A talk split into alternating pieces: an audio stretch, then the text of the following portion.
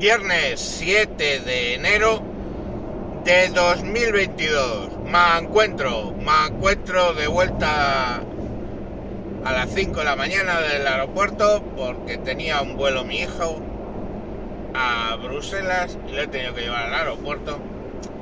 Con lo cual hoy salgo un poquito más temprano al aire. Y eh, bueno, pues os voy a contar una cosa que pasó ayer y que nos ha dado para comentar en el camino de ida al aeropuerto, ya voy de vuelta para casa, que eh, da para reflexionar, ¿no? Entonces, ayer, eh, pues llevé a mi hijo a este mismo a que se hiciera una prueba de COVID, porque ahora, independientemente del carné, de los dos pinchazos y descabello, para volar te siguen exigiendo una prueba de COVID, así que hubo que hacerse una prueba de COVID. Eh, no me pregunten ya para qué sirve el carnet de vacunación si además te exigen una prueba de COVID para volar, no pregunto, no lo sé. Ya entra en la fase de voy, se la hago, le mando al avión. Bueno, es claro que después de que le dejé ahí, porque luego ya se iba a echar los cuajarones de, de, de despedida aquí, para luego echar los cuajarones eh, con las que tiene eh, Bruselas, porque qué bonita es la juventud, que echas cuajarones en varios sitios. Bueno, lo que fuera, el caso es que le dejamos ahí donde la prueba de COVID y mi mujer y yo nos fuimos y me dice mi mujer, vamos a la vaguada. Y yo digo, joder, es un centro comercial muy grande que hay en, en, el norte de Madrid. Y le digo, yo no sé si va a estar abierto, digo, porque es el 6 de el 6 de enero, el día de Reyes, digo, yo creo que está cerrado.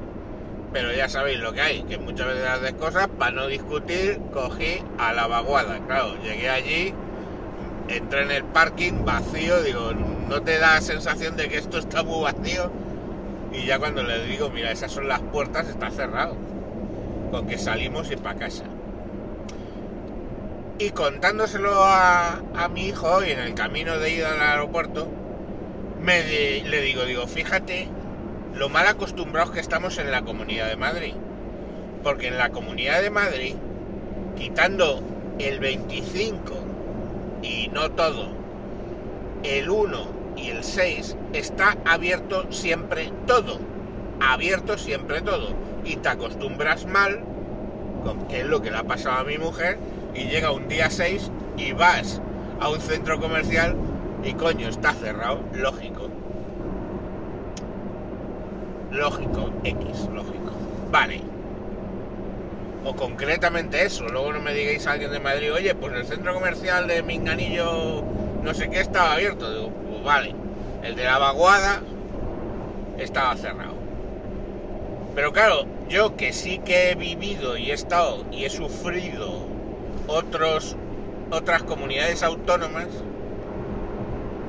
me lleva a reflexionar que joder, qué suerte tenemos en la puta Comunidad de Madrid, que llega un domingo, estás hasta los cojones en tu casa y dices, pues me voy a un centro comercial, me voy a donde sea y está todo abierto y puedes comprar y puedes darte un paseo y puedes hacer cosas, coño. ¿Estamos? Que eso, por ejemplo, en Andalucía, en pleno verano, no, miento, en plena Semana Santa, ha llegado un momento en el que el domingo, que está abierto todo, a lo mejor me iba 10, dos semanas de vacaciones a, Chipiona, que está en Cádiz, en Semana Santa, y bueno, los fines de semana llegabas el domingo, y el domingo, Día del Señor, estaba todo cerrado. Y como estamos acostumbrados a lo que estamos acostumbrados a la Comunidad de Madrid, pues no fue ni una ni dos veces que acabamos en San Lucas de Barrameda, en el en un centro comercial que hay ahí que se llama Las Dunas, me parece, que llegas y está todo cerrado, porque es que cierran.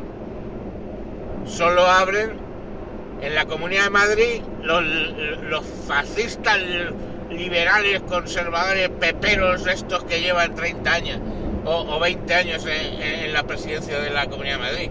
que te quedas pensando, coño, ¿y por qué lleva 20 años? Porque la gente solo quiere dos cosas de los políticos, que te dejen vivir y que no te frían a impuestos. Y anda, son las dos putas cosas que, no, que pasan en la Comunidad de Madrid. Que punto primero, te dejan vivir, puedes ir cuando te saca de los cojones a un centro comercial que vas a poder entrar. Punto número uno. Vas a poder ir a un restaurante un domingo si te sale de los cojones hacerlo.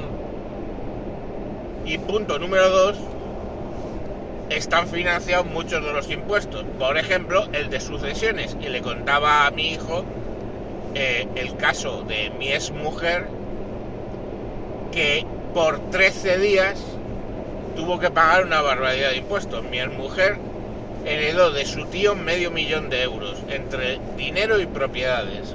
Que está bien, ¿eh? Como para haber seguido casado con ella, que tenía dinero. Bueno, el caso, que heredó ese medio millón de ese medio millón por ser de sobrina a de, tío a sobrina pues yo recuerdo que tuve que rehipotecar mi casa para poder acceder a esa herencia rehipotecamos la casa ampliamos la hipoteca en concreto para conseguir treinta y tantos mil euros no sesenta mil euros miento que nos faltaban para poder heredar. Entonces yo, claro, y digo por lo de los 13 días porque 13 días antes había muerto el padre. Si no hubiera muerto el padre 13 días antes, la herencia, sino al revés, o sea que el que hubiera muerto 13 días antes era el, tío, pues hubiera sido una herencia de hermano a hermano, que es más barata, y luego mi ex mujer hubiera dado de padre a hijo que está financiado con el 99%. Pero no, se comió el paquete completo. Y entonces todavía la izquierda me vende la idea de que es muy buena idea el impuesto de sucesiones porque jode a los ricos. No, perdona, el impuesto de sucesiones jode a lo que joden todos los impuestos, que es a las clases medias. Porque si para heredar 500.000 euros, al final lo que heredas son las propiedades, porque lo que había en los bancos, más lo que tuve que sacar yo eh, rehipotecando, o sea, ampliando la hipoteca, para poder heredar tuvimos que hacer eso, pagar con eso. Es que al final esos 500.000 se quedaron en nada y menos, en las propiedades que encima las habían valorado muy por encima, claro, porque estábamos, estoy hablando de en pleno puff, de la explosión de la burbuja y cayeron los precios de las casas que lo flipas. Y de hecho, una casa que estaba valorada en 80.000 euros, la vendimos para poder quitar lo que habíamos ampliado de hipoteca y estaba valorada en 80.000 euros en la herencia y no conseguimos venderla nada más que por 53.000. O sea, para que os imaginéis el patapum que hizo eh, el mercado de la, de la vivienda. Pero vamos, Hacienda valoró todo por medio millón de, euros que le daba mi ex mujer. Entonces, claro, a lo que me refiero es, es, ese tipo de cosas. Ese tipo de cosas en las que el PP en la Comunidad de Madrid pues rebajando los impuestos, haciendo desaparecer, lo último ha sido desaparecer todos los impuestos de ámbito esto regional, autonómico, ya no hay impuestos autonómicos en la Comunidad de Madrid y bajando el precio, el, eh, la parte IRPF de la Comunidad de Madrid, pues coño, ¿qué te está haciendo? Quitarte menos dinero y encima eh, fomentar el empleo porque está abierto. Y yo lo que, lo que, lo que le decía, digo, todavía la izquierda me razona diciendo que el hecho de la liberalización de horarios es mala para los trabajadores. A ver, ¿qué me estás contando? Coño, un trabajador en España, y para eso está que tiras de teléfono a, a inspección de trabajo y vienen, no trabaja más de, de 40 horas semanales y no va a trabajar más de 8 horas eh, al, al día. Así, tal cual. Entonces dice, ah, que usted quiere abrir y seguir que lo haga yo. Vale, pero me va a pagar a razón de hora y media por hora. O sea, me lo va a pagar como horas extras en, fin de semana que van a ser un mínimo por el Estatuto de los Trabajadores 1,5 el precio de la hora normal. Entonces, bueno, pues te lo están pagando. Pero independientemente de eso, como esta gente, esto es una empresa, las empresas no quieren pagar más, lo que van a hacer es contratar específicamente gente para turnos de fin de semana. ¿Y, os creéis que están vacíos los turnos esos? Eh, yo qué sé, en, los mercadonas que abren los domingos o, en las tiendas de, ¿Os creéis que eso está vacío? Pues no, hay muchísima gente que dice, oye, yo estudio en tres semanas y luego el fin de semana trabajo. Y se cogen esos horarios. Joder, mi mismo hijo tiene horarios rotatorios que son de, de 7 de la mañana a 12. No, miento. De 7 de la mañana a 4 de la tarde o de 4 de la tarde a 12 de la noche o de 12 de la noche a 7 de la mañana. Ojo con 12 de la noche a 7 de la mañana. ¿Y qué? Pues obviamente eso no va a ser un empleo para un señor que tiene dos hijos y todo este rollo, pero sí va a ser un empleo, una solución que se está ganando muy bien el dinero, una persona de veintipocos años, como pueda ser mi hijo, que se coge ese tipo de trabajo. Si eso, si los horarios no estuvieran liberalizados en, en la Comunidad de Madrid, mi hijo no estaría trabajando son empleos que desaparecen. Y eso que nos puede parecer contado así de una normalidad absoluta, a la izquierda, no, por pobrecito que le están explotando. Perdona, no, no, no te equivoques. Te vuelvo y te repito, lo que la gente quiere es vivir a gusto, o sea, sin un intervencionismo del Estado brutal y pagar pocos impuestos. Eso es lo que la gente quiere. Y que la gente lo quiere demuestra el hecho de que el PP sigue ganando y ganando en la Comunidad de Madrid. Precisamente por esas políticas que vienen de la época de Esperanza Aguirre. La gente quiere tener trabajo. Y esto genera trabajo. Pues los puestos que ocuparía probablemente mi hijo si estuviera todo eso, eh, los horarios no estuvieran liberalizados, pues no lo tiene un, no, se lo estaría quitando un padre de familia. Pues bueno, mi hijo tiene un empleo con unos horarios que son propios o son adecuados para la juventud que tiene y sus cargas que son poco menos que nulas. Y el, otro empleo queda libre para que un padre de familia o una madre de familia con hijos pueda cogerlo. Mi sobrina también trabaja en ese sitio, que es en el casino de, de, el casino Gran Madrid de Torrelodones. Los dos trabajan ahí con esos horarios extrañísimos. Pero, pues trabajan, coño. Entonces es que es flipante. O sea, yo muchas veces cuando la izquierda habla de que va a, proteger los derechos de los trabajadores y de los que menos ganan, es cuando a mí se me ponen los pelos de la nuca como escarpias con el sentido arácnido. Digo, me la van a meter. Y automáticamente aprieto el ano. Porque cuando la izquierda viene diciendo que va a defender mis derechos como consumidor o va a defender mis derechos como trabajador, yo ya aprieto el ano por, instinto, porque sé que me la van a clavar. Y así es. Con el rollo del impuesto de sucesiones, por ejemplo, que he empezado hablando de eso. ¿Vosotros creéis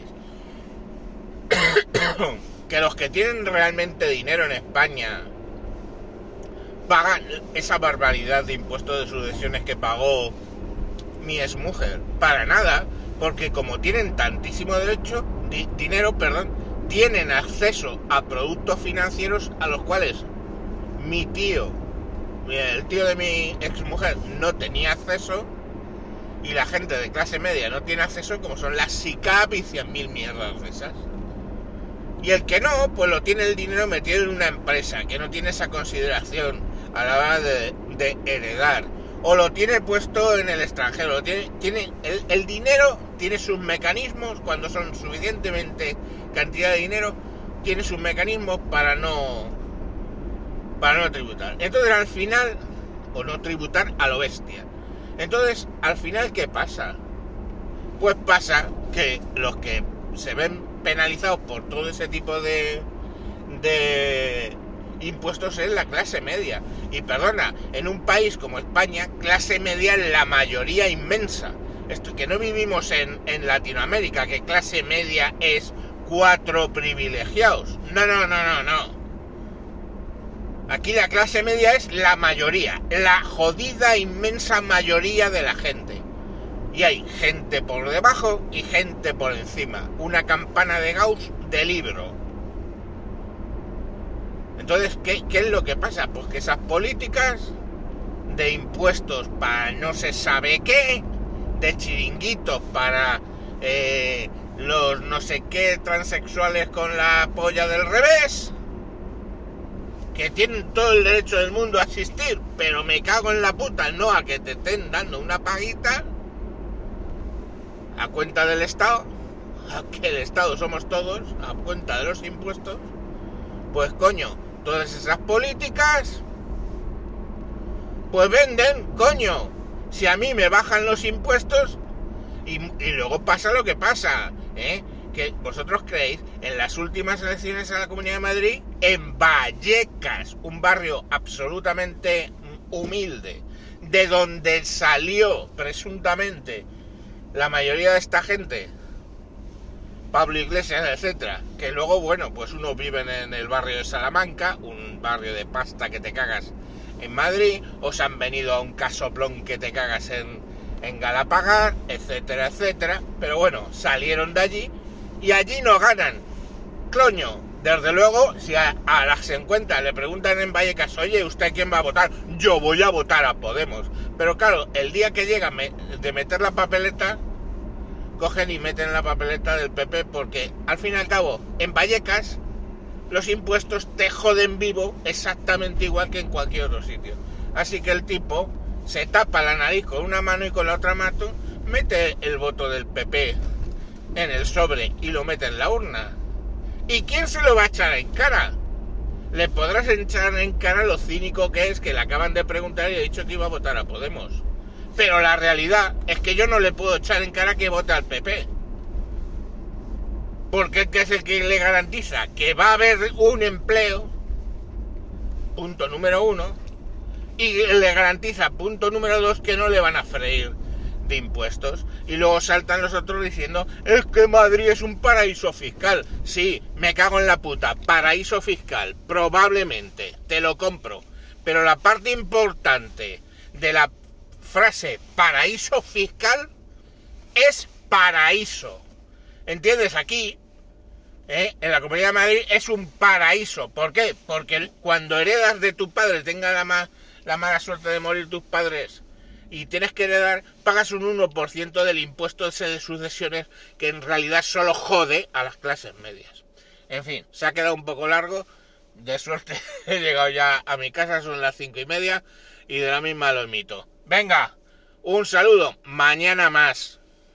Y ahora ya os escucháis la frasecita esa de no hay nadie más tonto que un obrero votando a la derecha. Pues no será en la Comunidad de Madrid, tronco, porque de tonto no tienen nada.